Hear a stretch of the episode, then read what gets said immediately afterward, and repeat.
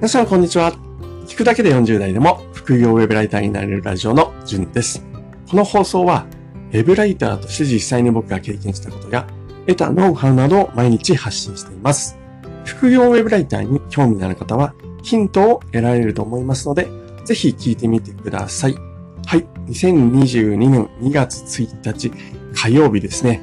えー、もう1ヶ月今年に入って経ってしまいました。早いですね。はい。僕はですね、ここ数日、えー、朝活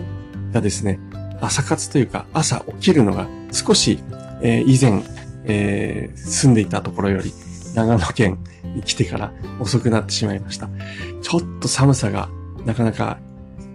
きつくて朝ですね、布団から出るのが少し、えー、億劫になってきているので、なんか対策を立てないとな、立てないとな、なんて思っている今日この頃です。はい。でですね、本日の放送なんですけれども、僕がブログを継続できた3つの理由ということで、えー、昨日に続いてですね、えー、僕がブログを半年間継続した際に、えー、書いたブログ記事、えー、を元に話していきたいなっていうふうに思います。この放送はブログを始めたけれども、もう挫折しそうとかですね、前にブログをやっていたんだけれども、やめてしまった、え、そんな人に、え、聞いてほしいです。聞くとですね、え、きっとブログを継続する参考になるかなっていうふうに、え思っています。僕はですね、えブログに当時ですね、半年間で約200時間以上費やして、収益がたったの7000円ということで、まあ、時給で言うとですね、約30円とかっていうことでも、えー、ブログを継続できました。その後も継続していて、現在はですね、1年と2ヶ月経ったんですけども、あの、ちゃんと更新はできています。ちょっと直近引っ越しで、え、なかなか更新途絶えてるんですけども、これからもですね、しっかりと更新はしていきたいと思います。で最近はですね、月あたりの収益が、まあ、大体5000円から1万円ぐらい出るようになってきました。はい。で、それでは本題に行きたいと思います。僕がブログを継続できた3つの理由ですね。実際に僕が実践して効果的だったものを3つに絞ってお話をしていきたいと思います。1つ目が Twitter でブログについて発信する。2つ目、ブログ関連のオンラインサロンに入る。3つ目、テンションの上がるものを揃えるということです。ブログを継続するのがしんどいなって思ったら、ぜひ試してみてください。少しでも皆さんの力になれれば嬉しいなっていうふうに思っております。一つ目、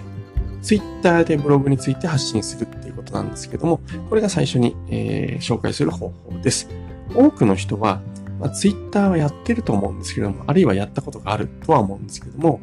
日常をつぶやいているだけになっていませんかね。はい。まあ、それがもちろん悪いとは言わないんですけれども、ブログを継続するための力を得るには、頑張っている仲間とまあ、つながることが僕は大事だと思います。スタバのコーヒーはやっぱり美味しいとかですね。おはようございます。冬に朝早起きするのはきつい。などとツイートしてもですね、ブログ仲間はできません。大切なのは、ブログについて発信するということなんですね。なので、ブログにですね、ついて発、なぜかっていうと、ブログについて発信すると自然とブログを頑張っている人があの、周りに集まってきます。発信をちょっと工夫すればいいだけなので、えー、ぜひ試してみてほしいんですけども、例えば先ほど言った、スタバのコーヒーはやっぱり美味しいってつぶやくんではなくて、たまにはスタバでブログを書くのは気分転換になっておすすめ。美味しいコーヒーを飲みながら作業。美味しいコーヒーを飲みながらの作業はテンションも上がりますよとかですね。もう一つの例を挙げますと、おはようございます。冬に早起きするのはきついだけではなくて、冬の朝活のコツは暖房タイマーを起きる前に入れること、靴下や上着を枕元に置くこと、これをしておくだけで心折れずにブログ作業を開始できます。皆さん、おはようございます。で、つぶやいてみるとかですね。これ今の僕に言ってるんですよね。ま、ちなみにこれやってはいるんですけど、それでも、えー、寒さで起きれないっていうのが、まあ、長野の寒さなんですけども、まあ、それはさておいてですね。はい。まあ、今のような感じで、えー、ブロガーの人に反応をもらえるようになるツイートをすると、まあ、気の合う仲間が少しずつ増えていくのかなっていうふうに思います。そうしてできた仲間にはですね、ブログを継続する力、これを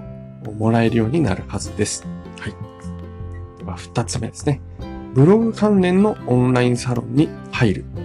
ということなんですけども、これが僕がおすすめするブログを継続するためのコツ、二つ目ですね。ブログ関連のこのオンラインサロンに入るメリットは、外部とかでは、まあ一般的では得られないブログの知識が得られることとかですね、最新の情報、ノウハウを入手できること、そしてブログ仲間ができるということです。はい。実際ですね、あの、ブログをやっている人、あるいは過去に挫折した人に聞きたいんですけども、リアルな、例えば会社とかでも、学校とかでもいいんですけど、周りで、ブログをやっている人ってどれぐらいいますか？僕の周りはですね、ゼロ。誰一人いません。はい。でもですね、このオンラインサロンに入ると、いきなりブログを頑張っている仲間が100人とか そんなレベルでいるんですよね。はい。で、例えば僕とあなたと一緒のように、ブログ、まだまだ初心者レベルの人もいれば、月額ですね、もう50万、100万とか稼いでいる凄腕ブロガーの人もいたりと。ともかく、バラエティ豊かなブロガーと出会うことができます。で、月額ですね、1000円とか2000円なんて全然大したことないです。はい。簡単に元が取れるようになると僕は思っています。で万が一ですね、自分に合わないなと思ったとしても、まあ、月額制のところだったら、まあ、解約すれば、えその程度の1000円、2000円程度の、ねえー、料金で済みますので、ブログをですね、継続する力、これを得たいなら、ぜひですね、オンラインサロンに入って、まあ、仲間を作ることをお勧めします。はい。僕がですね、加入していたオンラインサロンは、グローバーオンラインというところだったんですけれども、残念ながらですね、えー、先日、解散が決定してしまいました。はい。なので、今僕がお勧めするブログ関連のオンラインサロンっていうのは、ちょっと、実際僕が経験しているサロンではないので、お勧めできないんですけども、なんか人生に逃げ切りサロンとかって有名ですよね。ま、そういったところもいいのかなっていうふうにえ思ったり、今度試してみたいかなとちょっと思ったり、あるいは人手さんがやっている ABC オンラインなんかは僕はすごく興味があります。はい。で、ブログではなくて、まあ、ちょっと話それるんですけど、じゃあウェブライターだったらどうかっていうと、ウェブライターにはですね、あのウェブライターラボという僕も入っているサロン、中村さんという方がやっている、オンラインサロンがあります。すごく僕はおすすめです。そこにはですね、ウェブライターだけでなくて、ブログをやってる人もいっぱいいますので、まあ、そういった切り口もいいのかなっていうふうに思います。あと、月額制ではないんですけれども、前払いになるかと思うんですけども、フリーランスの学校も僕加入してるんですけど、まあ、すごく気のいい仲間が多くて、えー、おすすめです。最初は無料講座がメールであるかと思いますので、そこに入ってみて、えー、自分に合うか合わないか確認してみるのもありなのかな、なんていうふうに、えー、思ったりしています。はい。で、最後、三つ目ですね。テンションの上がるものを揃えるなんですけども、ブログを1年間続けられる人の割合って、だいたい10%から20%っていうふうに言われてます。半年間ですと20%から30%なんですよね。はい。で、えー、何が言いたいかっていうと、まあ、結構辞める人が多いんです。はい。で、ただですね、このテンションの上がるものを揃えると、僕はこのブログを継続する力になるんじゃないかなっていうふうに、えー、思っています。例えば僕がですね、買ってテンションが上がったものっていうと、ロジクールの G604 のマウスとかですね、あとリヒトラブクリップファイルっていうのがあるんですけども、まあ、ちょっとしたメモに使うためのファイルであったり、あるいは作業用にですね、えー、アイアンレッグ、まあ、机を支える足なんですね。これに板を乗せて自分机にしてるんですけども、まあ、それもすごく良かったですね。あとはビタントニオコーヒープレスボトルとか、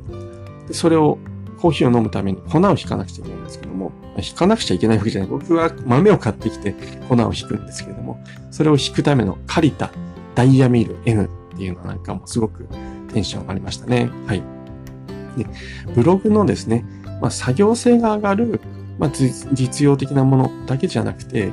ぱり使っていて心地のいいものっていうのを揃えるのが僕はいいのかなっていうふうに、えー、思います。ロジクール G604 については、えー、レビュー記事を書いてますので、興味ある方は読んでみてください。ロジクール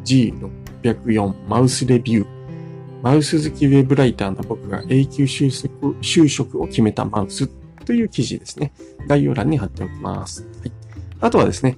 コーヒー好きには今言った特にビタントニオのコーヒープレスボトル、すごくおすすめです。はい。これ、プレスコーヒーって素人でもすごく美味しいコーヒーが入れられるっていうのが一ついい理由なんですね。はい。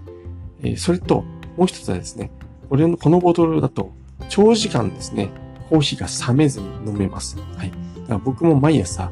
音楽を聴きながらコーヒーを飲んで、カフェ気分を味わいながら作業なんかしたりして、えー、います。はい。モチベーションに頼っては、まあ、継続できないよなんていう反論があると思うんですね。まあ、テンションを上げただけじゃ、えー、続かないよって。はい。で確かに、まあ、正しいというふうに僕は思います。その意見は。でもですね、僕が半年以上、まあ今は1年以上ですね、ブログを継続してきた中で、モチベーションでの作業を、まあ、否定する必要はないのかなっていうふうに、えー、思いました。えー、僕もですね、今日はなんか仕事して作業したくないなって思った時は、まあ、ちょっとですね、自分の気持ちを後押ししてくれる道具、まあ、こういったものがあってもいいのかななんていうふうに、えー、思っています。えー、以上ですね。えー、本日は、えっ、ー、と、ブログですね。ブログを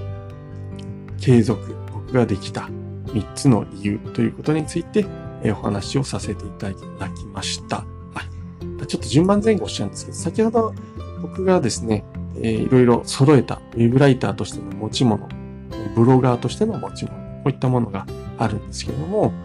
それについてもまとめた記事を書いていますので、興味ある方はぜひ読んでみてください。こちらも概要欄に貼っておきたいというふうに、えー、思います。はい。